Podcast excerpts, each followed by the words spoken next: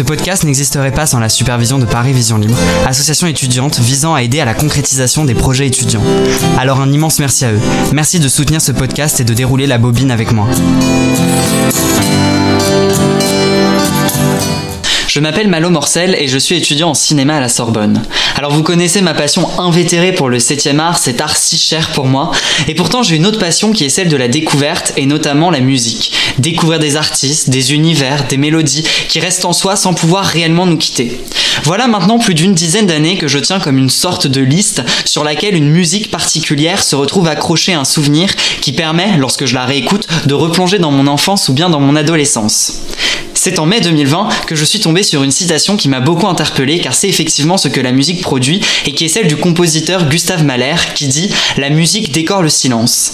C'est dans mon appartement parisien du 13e arrondissement, lieu de mes rencontres avec les personnalités du 7e art, que je me suis alors questionné sur celle qui faisait le 4e art. Quels sont les différents types de musique que nous écoutons? Qui construit la musique d'aujourd'hui et qui construira celle de demain? Sa devise? Euh, Je dirais euh, On ne mérite pas les chiens. Pourquoi? Parce qu'ils sont trop bons. C'est suite à la vision d'une story sur Instagram de la chanteuse Angèle que j'ai pris connaissance du talent et de la voix si mélodieuse d'Alma Forer avec son titre Conquistador. Alma Forer, c'est un album et trois EP. Alma Forer, c'est aussi plus d'une vingtaine de titres qui charment. Alma Forer, c'est aussi une revendicatrice et une combattante, combattante à la fois de la cause animale, mais aussi une des premières femmes, enfin, à ce que j'ai pu voir, à dénoncer bien avant les nombreuses affaires ayant éclaboussé des artistes musicaux à la grande renommée, les nombreux abus faits à l'encontre des femmes dans l'industrie du disque. Pour vous donner un premier aperçu musical de son univers, je vous laisse avec le titre Conquistador, tout droit issu de son premier album L'année du loup, sorti en 2019.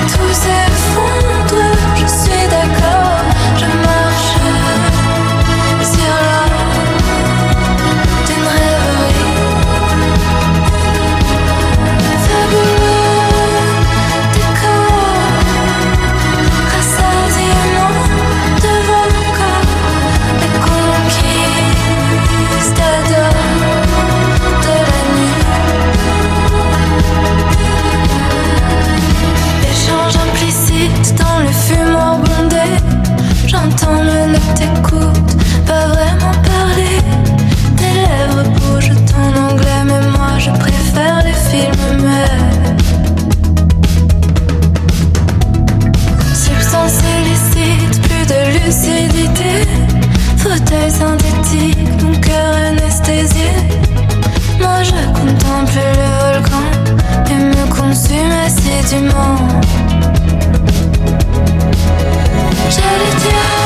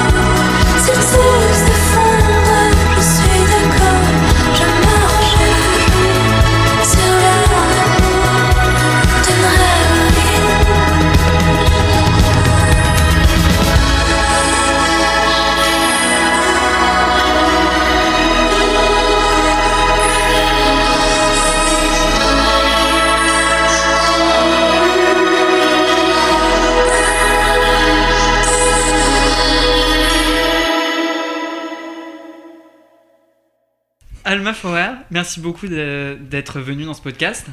Tu es née en 1993 à Paris, le 13 avril 1993. Tu es autrice, compositrice, interprète. Est-ce que tes parents ils chantaient des berceuses quand tu étais petite? Ma maman surtout, elle chantait bien.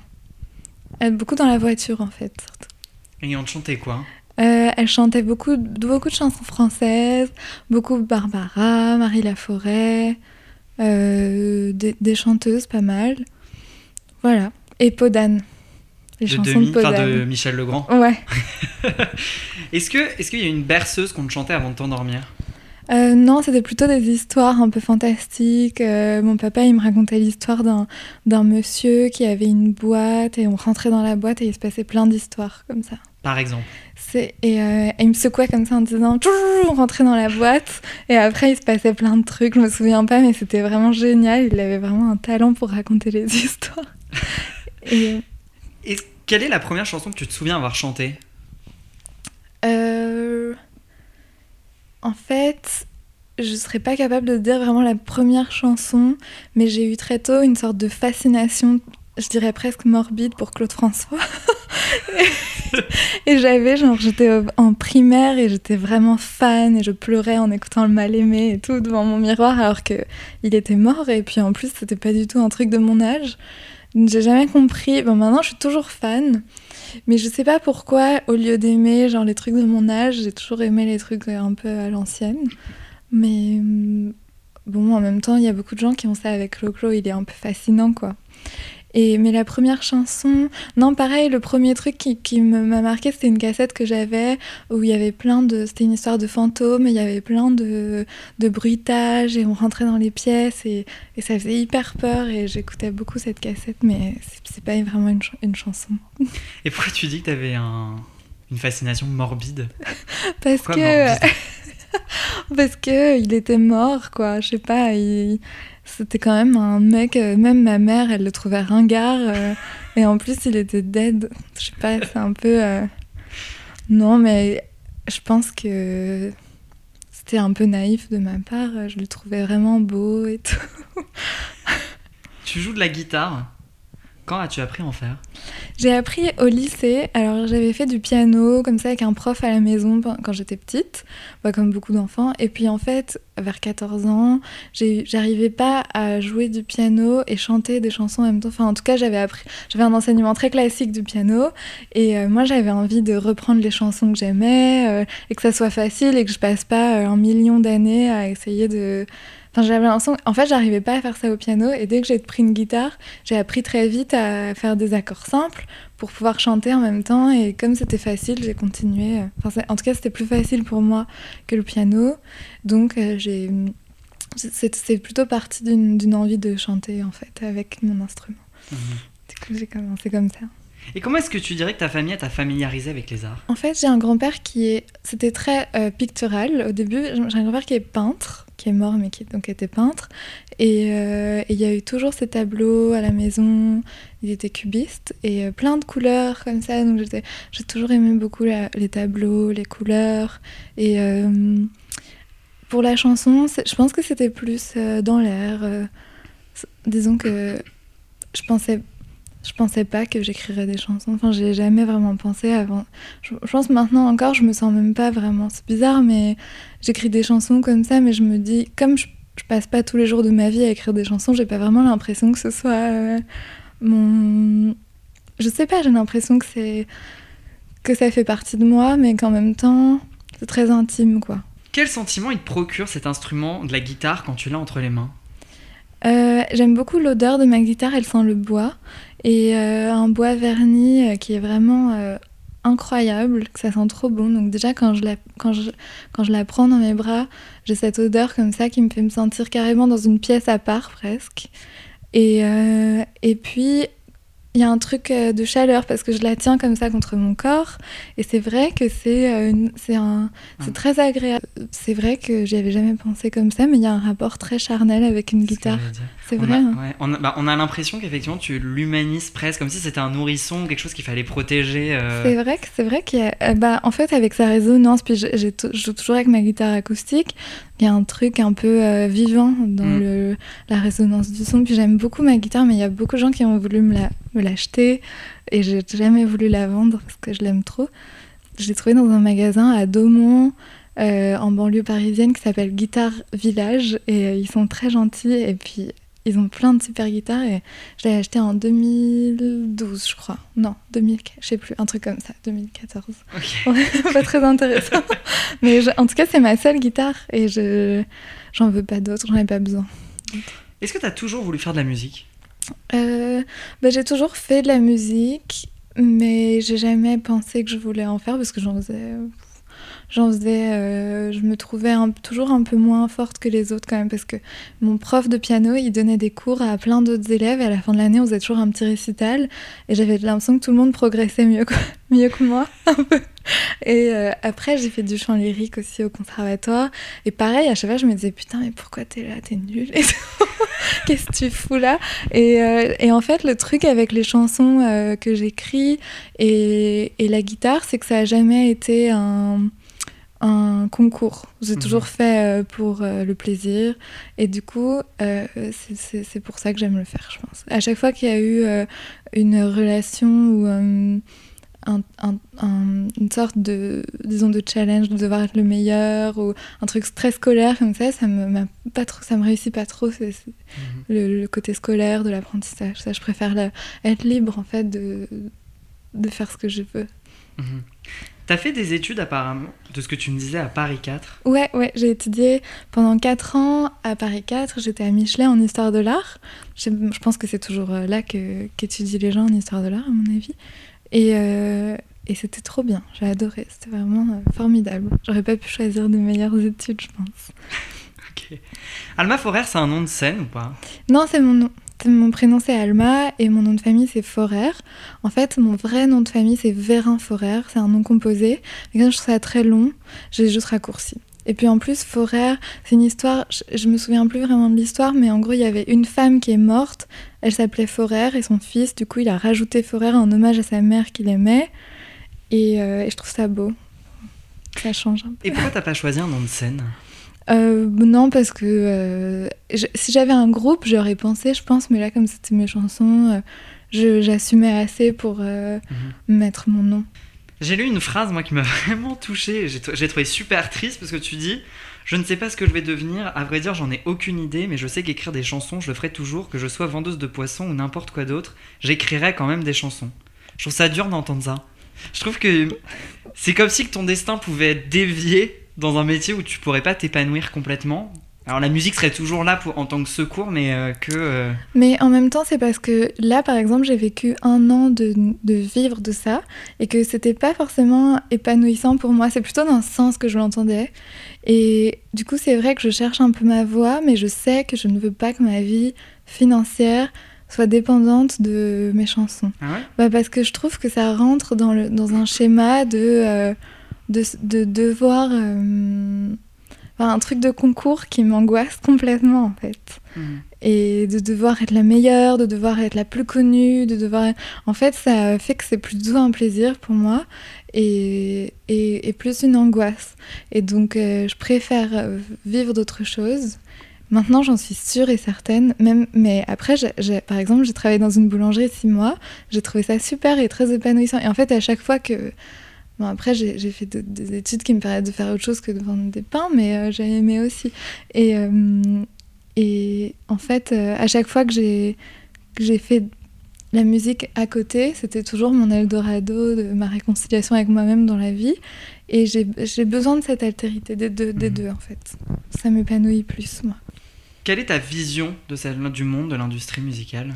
Alors, ma vision de l'industrie aujourd'hui, c'est que euh, quand même, si tu, si tu vas travailler avec une grosse, euh, une- un gros, une grosse boîte, comme BMG, Polydor ou un gros label, ben, il faut être conscient que c'est, du business et qu'il y a une considération marketing à avoir qui est complètement différente de, de celle que tu as quand tu es vraiment indépendant.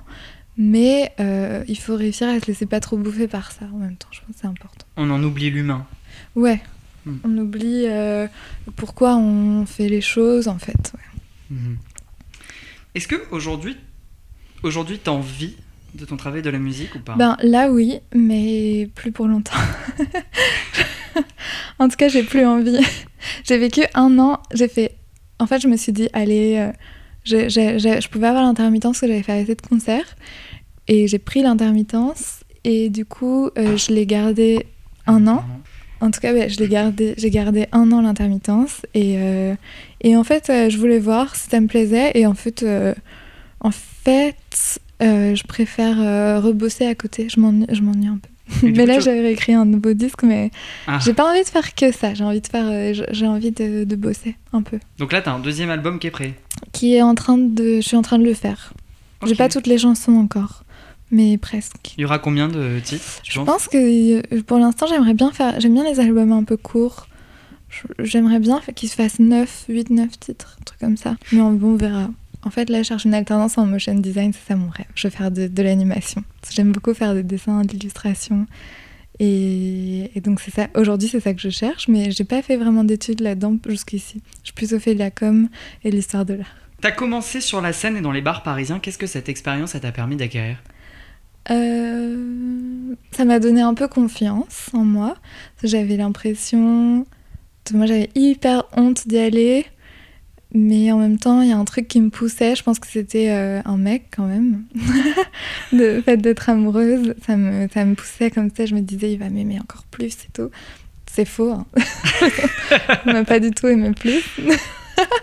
mais mais, mais c'était super euh, stimulant quand même. Et, euh, et en fait, j'ai rencontré plein, plein, plein de gens comme ça, euh, plein de musiciens qui sont devenus des amis en allant dans les open mic, comme ça. C'était vraiment cool. Et moi, je venais d'un monde complètement déconnecté de, de la musique et de, de ça, donc j'étais super. c'était vraiment cool. Alors, une de tes plus grandes inspirations, c'est l'une des pionnières du folk, John Baez. Ouais. Pourquoi J'adore Jane Baez. Ben, parce que c'est super beau. Elle, ch- elle chante euh, des, des super belles ballades. euh, je sais pas, c'est magnifique. Je sais pas trop quoi dire. J'aime j'aime la folk américaine, c'est une grande inspiration pour moi. Après, il n'y a pas que John Baez, il y a beaucoup de. Il y a beaucoup de songwriters américains que j'adore, que j'écoute euh, très souvent encore, dont je me lasse jamais en fait. Bah, je pense que j'aime la poésie chantée, c'est ça qui me touche quand je, je comprends bien les mots. J'ai l'impression d'être une mamie. Je- Mais j'aime bien les balades. Je, je sais pas comment, comment je peux expliquer pourquoi j'aime John Baez. Elle s'est beaucoup battue pour son temps. Elle est toujours avant-gardiste sur tous les sujets d'actualité, euh, sans en faire trop. euh, elle est, c'est quelqu'un de qui a une histoire extraordinaire. Elle, a- elle est vraiment très très mythique, quoi. Mhm. Et hum, que dire d'autre? Je suis super fan d'Emily Harris aussi, qui est une, une chanteuse de de country qui est super. J'encourage tout le monde à écouter Emily Harris aussi. T'as autoproduit ton premier EP intitulé Alma Fourère qui a été enregistré dans un home studio parisien. Et, et ton deuxième EP Ne dit rien qui est sorti en 2015. Tu l'as aussi autoproduit. Pourquoi Ouais. Est-ce que tu peux nous dire d'abord de quoi est-ce qu'ils parlent, ces deux EP Euh, bah, C'était mes premières chansons. Et euh, hum, le, premier, en fait, je crois qu'il est même pas vraiment sur Spotify. Mais euh, je l'avais fait avec Stephen Munson, qui est manager Swan et qui manage. euh, ah, comment il s'appelle? J'ai oublié. Bon, qui manager et, très drôle, très sympa. Et il m'a proposé d'enregistrer des chansons comme ça et on l'a fait de manière très informelle. Et c'était très cool. Il y a, il y a c'est un super euh, premier EP, j'étais très contente. Et le disque euh, Ne dit rien, c'est la même équipe que celle avec euh, laquelle je vais faire mon nouveau disque. En fait, Mhm. c'est Tirek, Alexis Paul qui a, produit, qui a réalisé le disque. Et euh, c'est vraiment euh, les bases, je pense, de. Ouais, ces deux disques posent les bases un peu de mon identité musicale, je pense, quand même. Tu dirais qu'il y a un fil rouge? Ouais, mais je pense qu'il y a quand même un. Les chansons se ressemblent un peu, mais euh, elles gagnent un peu en maturité, je trouve, Mhm. peut-être, avec le temps. Ok. tout cas. Ta chanson Je t'attendrai, qui est sur ton deuxième EP. Ça, c'est Ne une des chansons que j'adore. Ouais, elle est adaptée de Come Tomorrow de Ouais. Towns Van Sant. Ouais, euh, qui est un chanteur et compositeur américain de musique country et folk. Pourquoi t'as voulu reprendre ce titre-là en particulier? Euh, ben, j'aimais beaucoup, beaucoup cette chanson. Et puis, je crois qu'il y a un truc. euh, pourquoi je, je, sais plus pourquoi à l'époque j'ai fait cette chanson en particulier, mais c'est vraiment bah, une des deux chansons que j'adore réécouter de, ce disque. Et euh, je trouve que l'adaptation marchait bien. Je pense que j'ai essayé de faire ça sur plusieurs autres chansons, mais que celle-là, elle- c'était plus naturel. Ok. Ça marchait mieux. Je crois qu'ils m'ont pas, ils m'ont pas euh, permis de faire ça. J'étais pas autorisée, je crois, de, de la publier comme adaptation. Mm. Tu sais, il fallait demander l'autorisation aux éditeurs. Je crois que je l'ai jamais reçue, mais je l'ai quand même euh, enregistrée. Pour quelle raison t'as voulu les autoproduire? Est-ce que c'était une réelle volonté ou une, une obligation ou... Ben oui, c'était parce que j'avais envie de faire un disque et j'avais pas de label. Et, mais j'avais des copains qui étaient prêts à m'aider à le produire. Donc euh, à l'époque, euh, c'était assez nouveau encore les, les campagnes, tu sais, de collecte participative. Et, euh, et j'ai trouvé que c'était un super moyen. Après, j'avais conscience que c'est un truc que tu fais une fois et pas 36 non plus. Donc, mais je trouvais que c'était le bon moment parce que j'étais étudiante, j'avais le temps de m'en occuper et, et- c'était vraiment une, une super expérience. Mhm. Donc euh, aujourd'hui, je le referai pas parce que. Ou alors, euh, je sais pas, en tout cas, je referai pas euh, d'appel euh, aux dons, je pense. Là, je, je reviens dans un, dans un label indé et, et ça, ça me fait hyper plaisir. Et j'ai pas. même si c'est des petits budgets, j'ai pas le souci de m'occuper de financement et tout ça, c'est quand même génial. Quel est le sujet ou le thème que tu n'oses où tu n'oses pas dire les choses en interview et où tu ne dis rien Euh, Waouh, quelle question. Je pense que j'aimerais pas euh, parler, par exemple, de tout ce tout- l'actualité de du moment là. Je pense que c'est difficile d'en parler. De parler de religion, par exemple, c'est un truc que j'ai absolument pas envie de prendre parti. c'est très délicat, je trouve. Est-ce qu'il y a un endroit où tu te sens protégé outre celui de la forêt? Euh, bah, vraiment, j'aime beaucoup la forêt, c'est vrai. Sinon, euh, je me sens protégée. Non, nulle part. Là, je me sens pas du tout protégée. Par Non, je plaisante. Euh, un endroit, non, en, en vrai, un endroit où j'aime être, c'est. euh, je vais souvent en Corse et là-bas, je me sens quand même dans une sorte de bulle euh, extraordinaire. Je- quand j'y vais pas euh, pendant un an, ça me manque terriblement, quoi. Mhm. Mais là, j'ai pas vraiment de maison en plus, donc je suis pas trop capable de dire euh, où je me sens bien. On explique que du coup tu vis chez tes beaux-parents. Ouais, Ok, d'accord. on peut le dire. T'es allé à Porto 12 jours pour enregistrer ton second EP Ne dis rien, qui est Mhm. composé de 6 chansons. Pour quelle raison être allé là-bas? Tu parles, je crois, d'un voyage initiatique.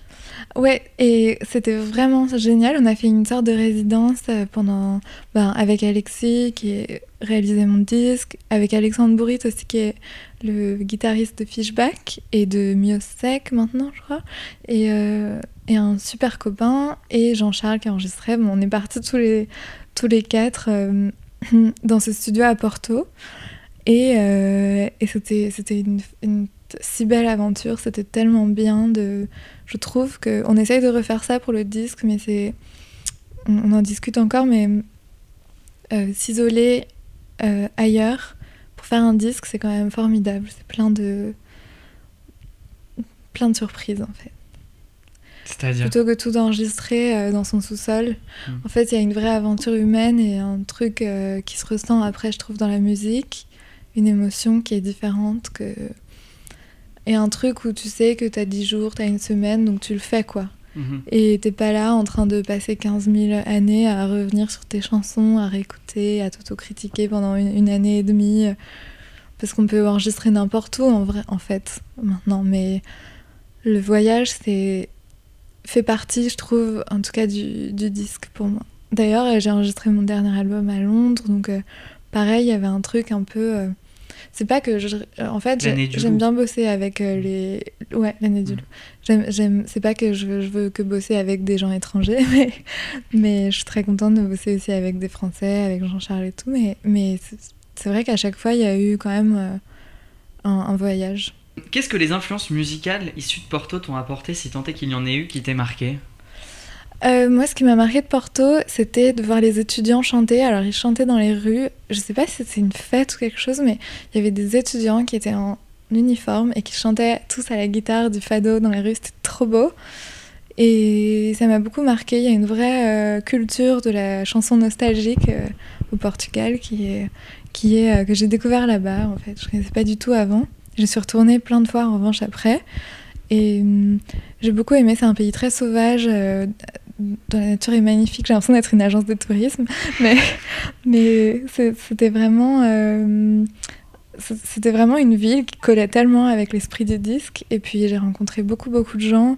Euh, je m'attendais pas du tout à faire autant de rencontres là-bas. C'était hyper, hyper intéressant. Les gens sont formidables.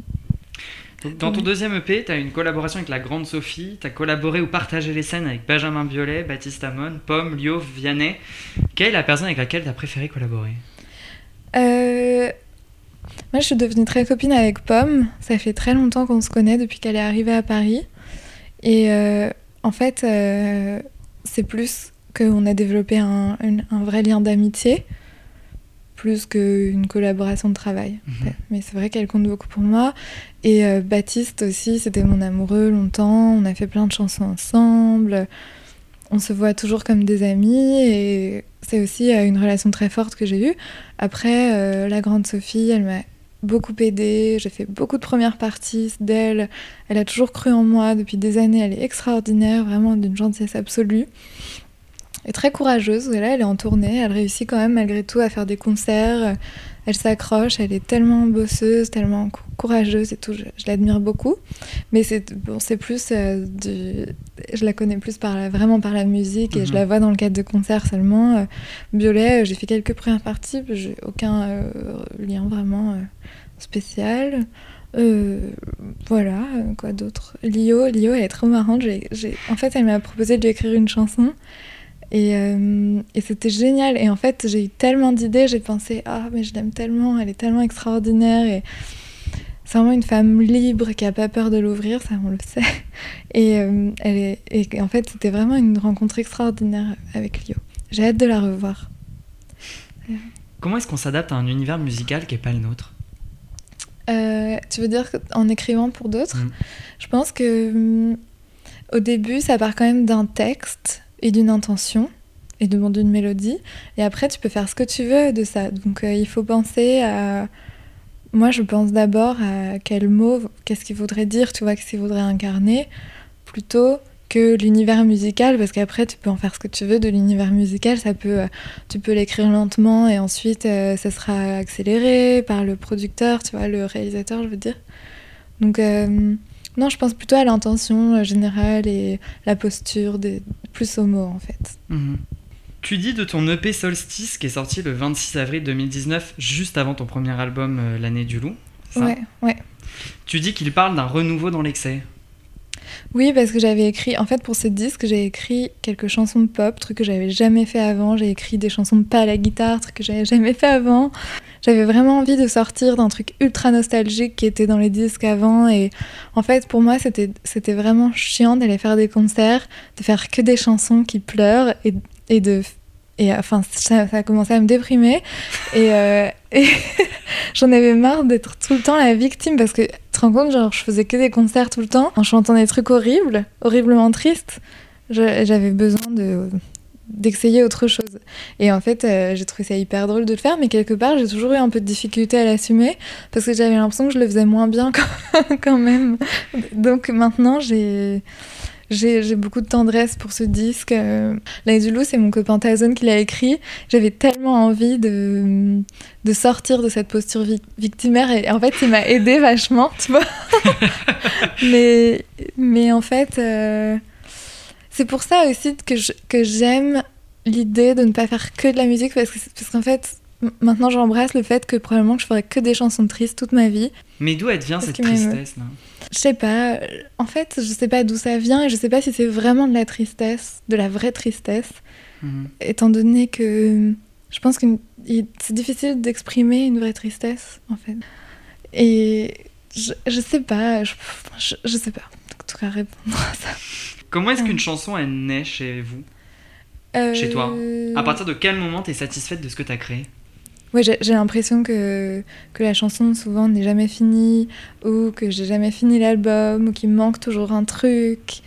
Et c'est tout le temps comme ça. J'ai jamais l'impression d'avoir vraiment. Je me dis toujours, ah, c'est pas terrible, il me manque un truc peut-être. Mais, euh, mais en général, quand même, euh, ça, prend, ça me prend assez peu de temps d'écrire une chanson. J'ai remarqué, mais les gens disent souvent ça, mais c'est assez vrai, qu'une chanson bien, tu l'écris assez vite en fait. Si ça traîne euh, trop, euh, bon après il y a des exceptions, mais en général si ça traîne trop, c'est que c'est moi, c'est moyen. Donc tu mets à peu près combien de temps, tu penses, pour écrire une chanson? Euh, je sais pas parce qu'en même temps le temps il se suspend un peu quand j'écris, donc je sais pas trop. Ça peut, j'ai l'impression que ça prend 10 minutes, mais ça pourrait être peut-être, euh, ouais ça pourrait être une heure ou, peut-être 4 heures, mais en tout cas c'est plus une sensation de facilité. euh. Quel est ton premier public une fois qu'une chanson est créée? Euh, bah, en fait, il a un peu changé, mais c'est en général, c'est les gens qui sont vraiment proches de moi euh, euh, au moment où je l'écris, quoi.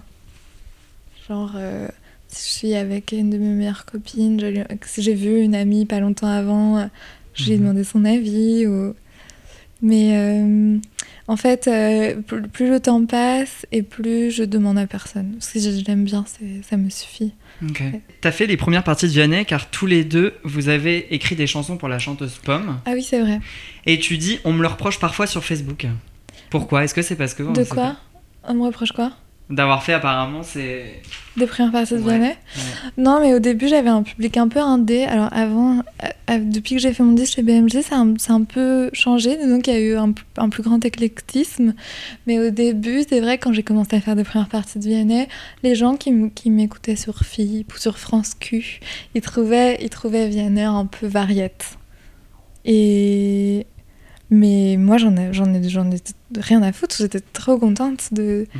De j'assume complètement euh, le fait aussi que moi moi pour moi ce que je fais c'est complètement de la variété française donc euh, je vois pas le problème mais c'est vrai que je sais pas comme peut-être je sais pas peut-être j'avais un public des dépressifs aussi je pense qui aime pas trop euh, la pop. Je- ils se reconnaîtront.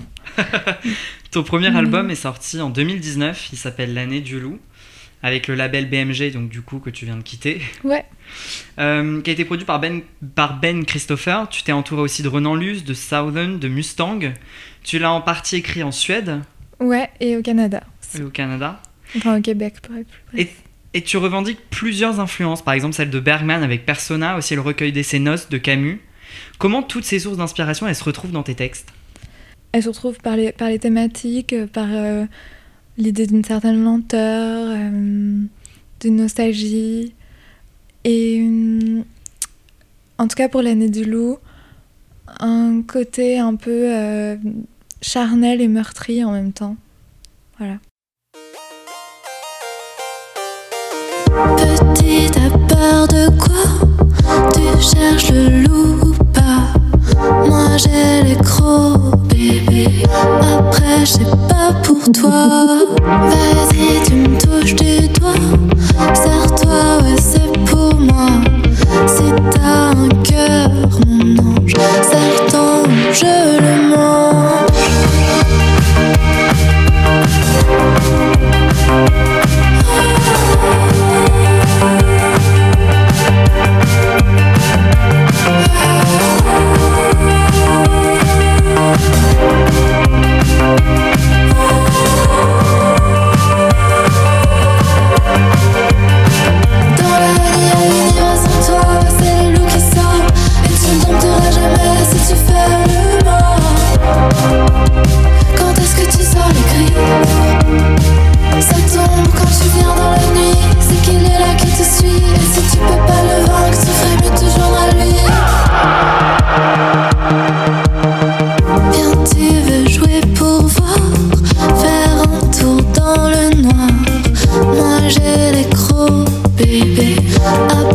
Après,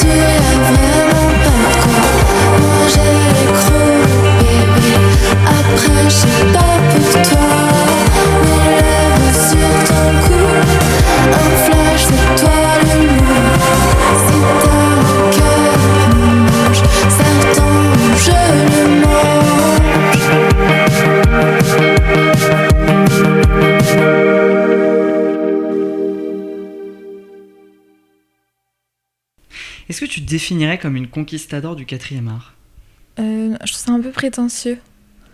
Je, je définirais plutôt comme une, une meuf d'ep. Non, je plaisante. non, non, c'est- vraiment touchant.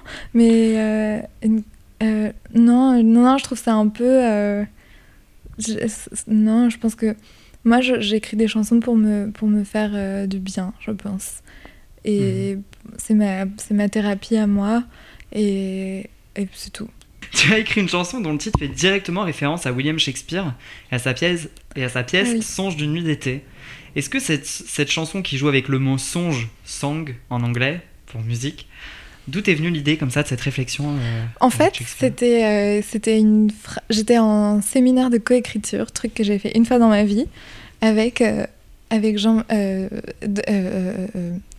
Dominique Burgot, pardon, oula, euh, et, euh, et Renan Luce. Et c'était un, bout de phrase qu'avait écrit Dominique qui disait euh, Sang d'une nuit d'été, sang d'une nuit d'été. Je trouvais ça trop bien. Et du coup, on a continué euh, avec cette idée, cette phrase-là. Et tout s'est construit un peu comme ça, mais moi je trouve que cette chanson, elle a.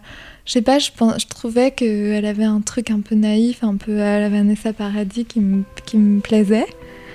Et, c'est ça, c'était vraiment une chanson euh, écrite à trois mains avec euh, plein d'idées, de, références euh, diverses et. Et c'est ça. Sous la lune et fait tomber l'enclume que je. D'une nuit d'été, d'une nuit rêvée, sans chante sous les étoiles et fait tomber le voile qui me cachait.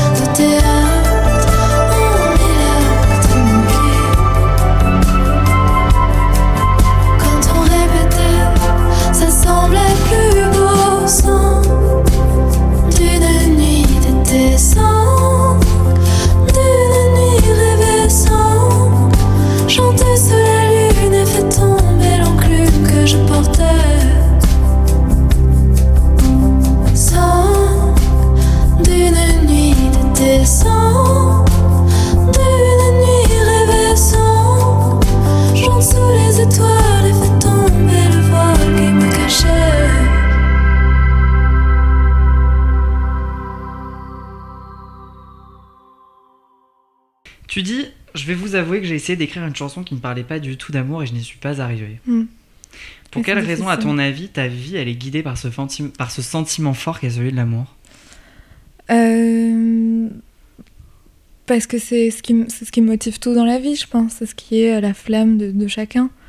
Enfin, en, tout, en tout cas pour moi, après, je... peut-être pas pour tout le monde en fait, mais non, c'est vrai que j'ai eu du mal à me détacher de cette thématique. Tu vois, je pense à mon prochain disque, c'est, en- c'est quand même assez récurrent euh, encore.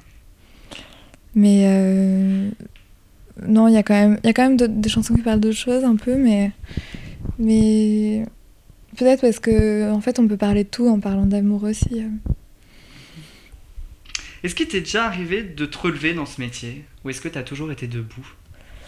Euh, je pense que euh, j'ai j'ai de- j'ai pas c'est pas forcément facile de, de parler des difficultés d'un disque que tu viens de faire, tu vois. Par exemple, l'année du loup, ça a été quand même une drôle de une drôle d'épopée parce que du coup, mon label a, changé trois fois d'équipe. Ça a été euh, pour des raisons complètement annexes à la musique, assez compliqué en fait. Et euh, et là, j'ai un peu l'impression de me relever quand même de ça. En fait, euh, j'attends rien de spécial que de pouvoir faire des chansons.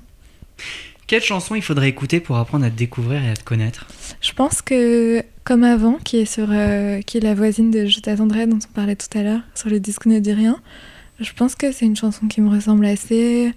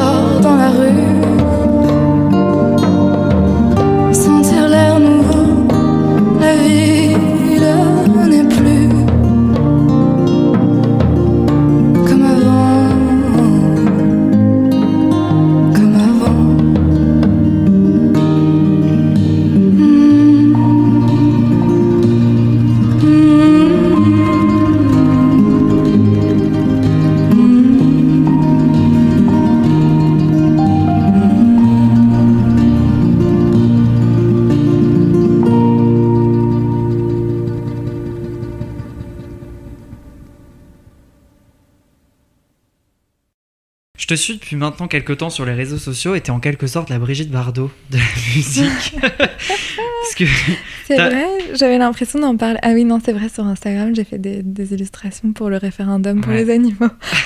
t'as un chien aussi et tu dénonces à de nombreuses reprises les violences qui sont faites aux animaux. Oui, c'est vrai. d'où est-ce que vient cette passion pour les animaux? Euh, non, c'est plutôt euh, un, un sentiment d'empathie générale. J'ai- ouais, je trouve qu'en 2020, il est temps qu'on évolue. C'est comme tout, c'est comme euh, tout- toutes les causes humanistes euh, valent la peine d'être évoquées aujourd'hui. Bon, moi, euh, je trouve que les animaux, ça reste hyper secondaire dans les sujets. tu vois, c'est un peu, c'est- un peu. oui, c'est comme si c'était pas si grave. Moi, c'est vrai que je trouve qu'il y a beaucoup, beaucoup de progrès qui peuvent être menés quand même dans notre façon de, de considérer les animaux euh, et tous les animaux. Donc, ouais, c'est vrai que ça me touche assez particulièrement. Et j'ai fait, j'ai fait mon mémoire de fin d'études sur euh, les stratégies de communication militante, sur L214 en fait. Comment est-ce que c'est devenu, ça devient, c'est, je sais pas, un vrai sujet de société aujourd'hui, euh, truc qui était absolument pas le cas du tout. euh, il y a quelques années.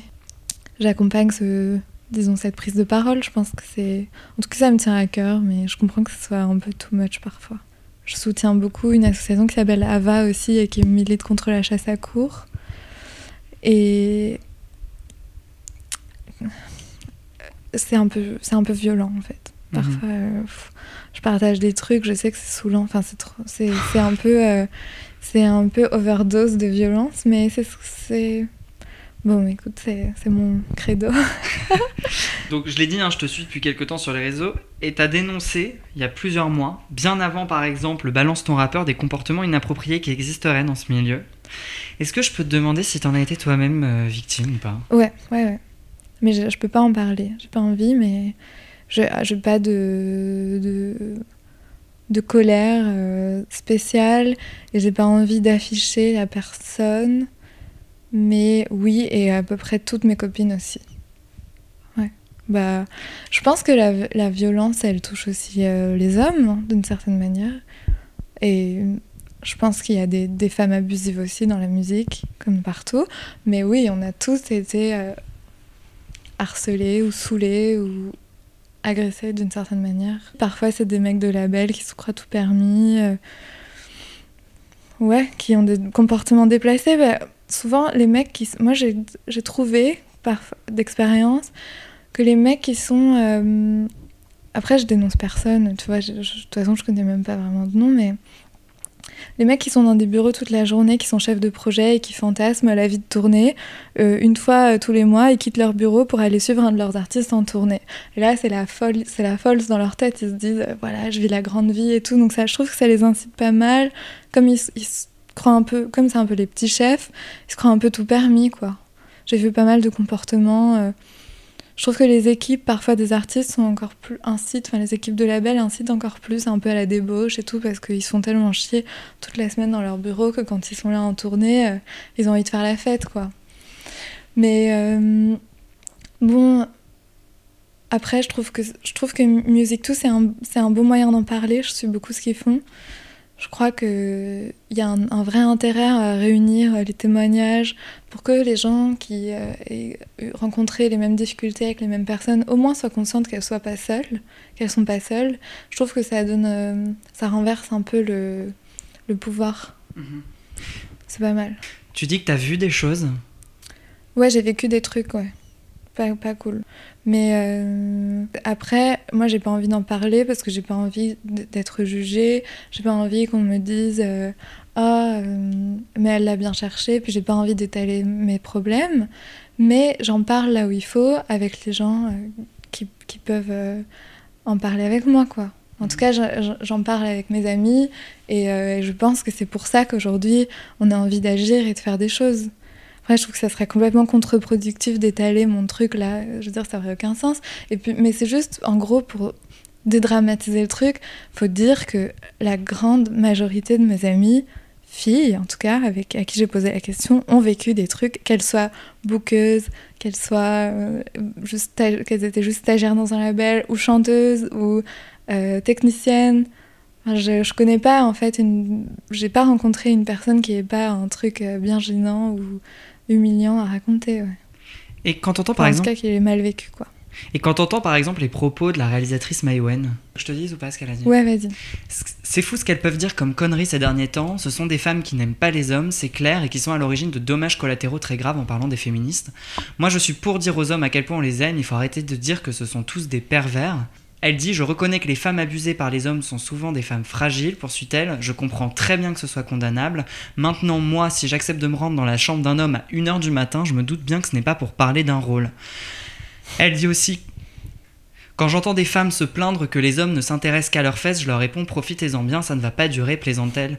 Dans Paris Match, j'espère que les hommes me siffleront dans la rue toute ma vie. Je ne me suis jamais senti offensé parce qu'un homme portait un regard bestial sur moi. Plus un homme est viril, plus je me sens féminine. Et quand elle parle de Polanski, elle dit Polanski a reçu un prix pour un film formidable, juge la cinéaste. Où est le problème? On ne lui a pas non plus décerné un prix Nobel et elle a critiqué l'attitude d'Adèle Haenel. Elle dit Adèle Haenel doit avoir un gros bobo quelque part pour être partie comme elle l'a fait comme elle l'a fait. Le politiquement correct dans ce milieu aujourd'hui exige de se déclarer pour elle, et bien moi je ne le suis pas. Toute cette clique de féministes n'a réussi qu'à faire du mal à la victime de Polanski, qui depuis 40 ans ne demande qu'une seule chose, qu'on lui fiche la paix. Ben, je pense que c'est c'est pour ce genre de jugement que souvent les, les, les personnes qui vivent des trucs difficiles n'osent jamais en parler de leur vie. Quoi. Et c'est pour ce, tout ce jugement, euh, toute cette euh, violence euh, critique que, que les choses ne changent pas en fait et que, et que le pouvoir est au, est au, aux mecs qui se croient tout permis. Ça veut pas- évidemment pas dire que, tout- que tous les garçons sont comme ça. Encore heureux. Même ma grand-mère tiendrait pas un tel discours, quoi. Elle a son point de vue, c'est son point de vue. euh, je pense quand même qu'il y, y a beaucoup de choses à faire pour renverser euh, l'intimidation qui existe de plein de, de mecs euh, qui s'entraident et qui s'épaulent et qui euh, terrorisent tout le monde euh, à, à bien des, des égards et dans bien des milieux. Et je pense qu'on peut, euh, on peut en discuter et remettre des choses en question sans que ça soit euh, un drame, quoi, en fait. Mhm. De toute façon, c'est toujours bon de réfléchir aux choses et de penser à ses attitudes, de se remettre un peu en question. Je veux dire, je vois pas le pro- problème. Mais dans mon disque, je parle de.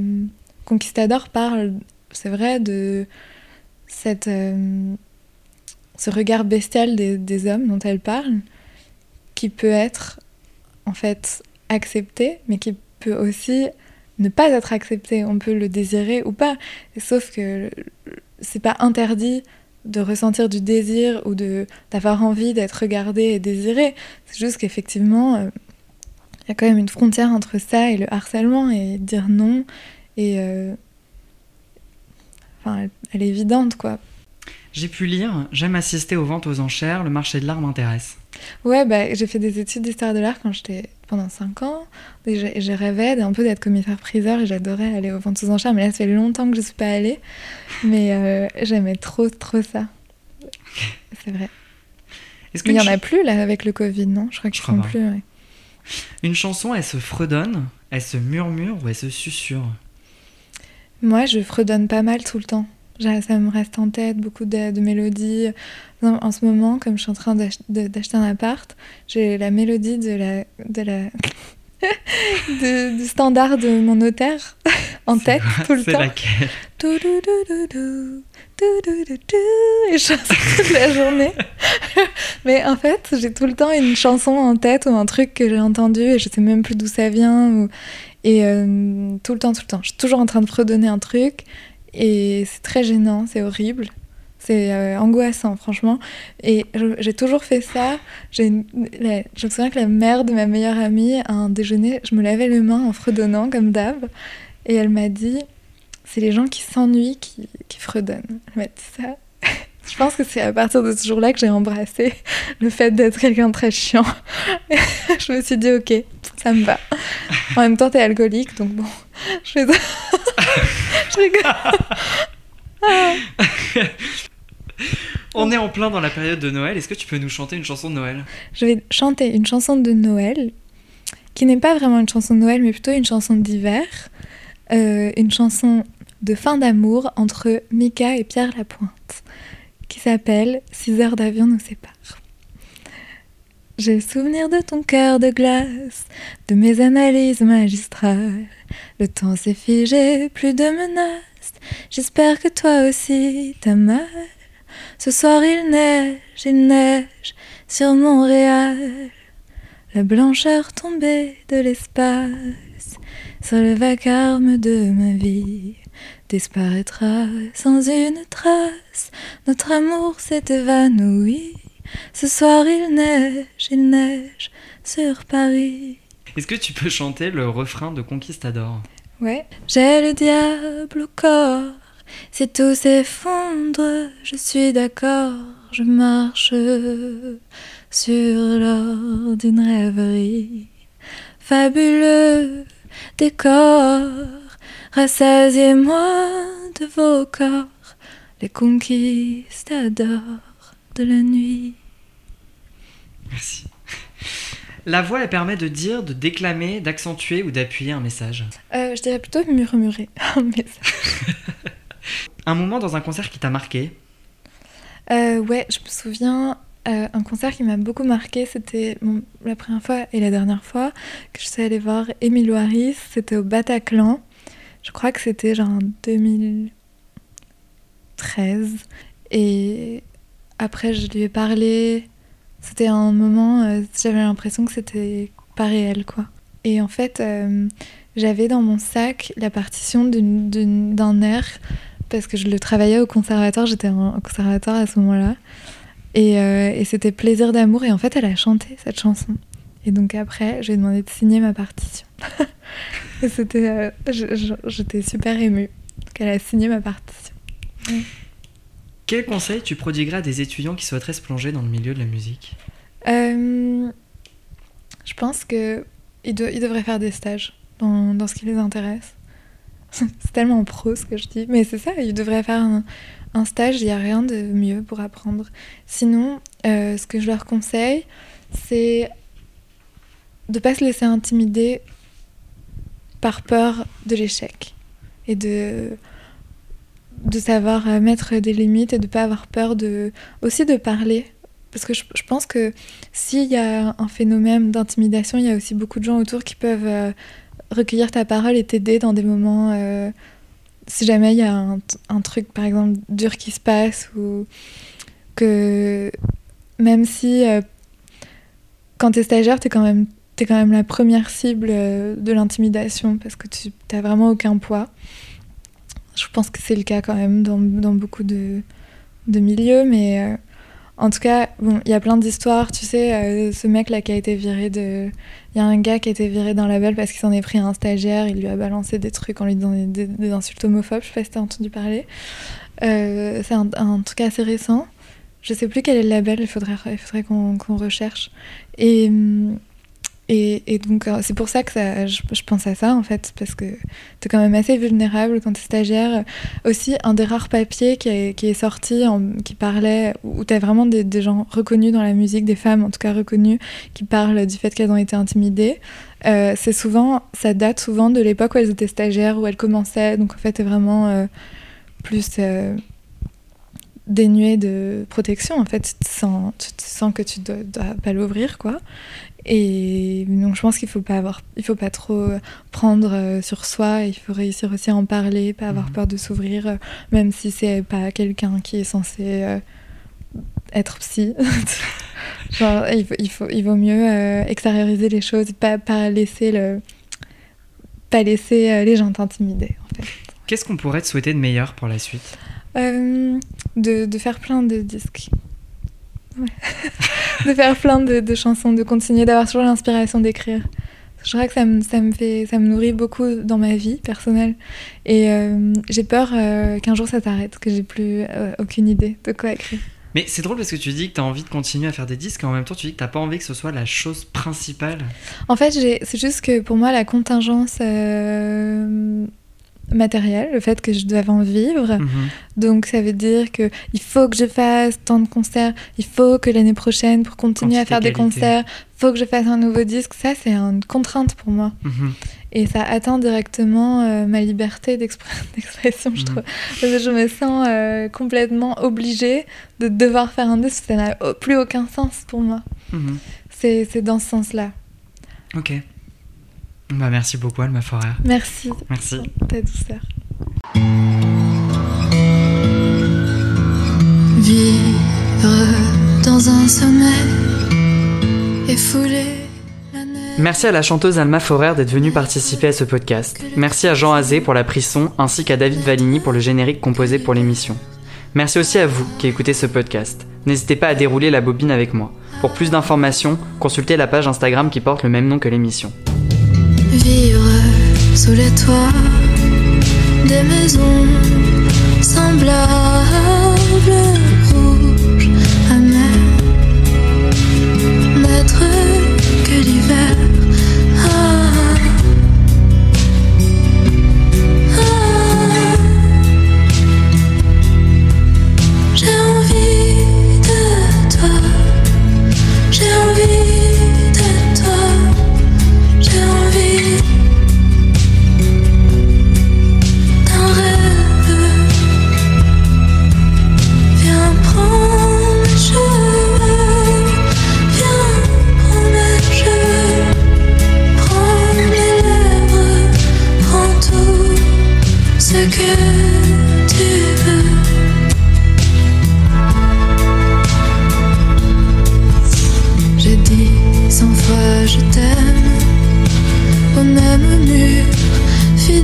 le jette nu.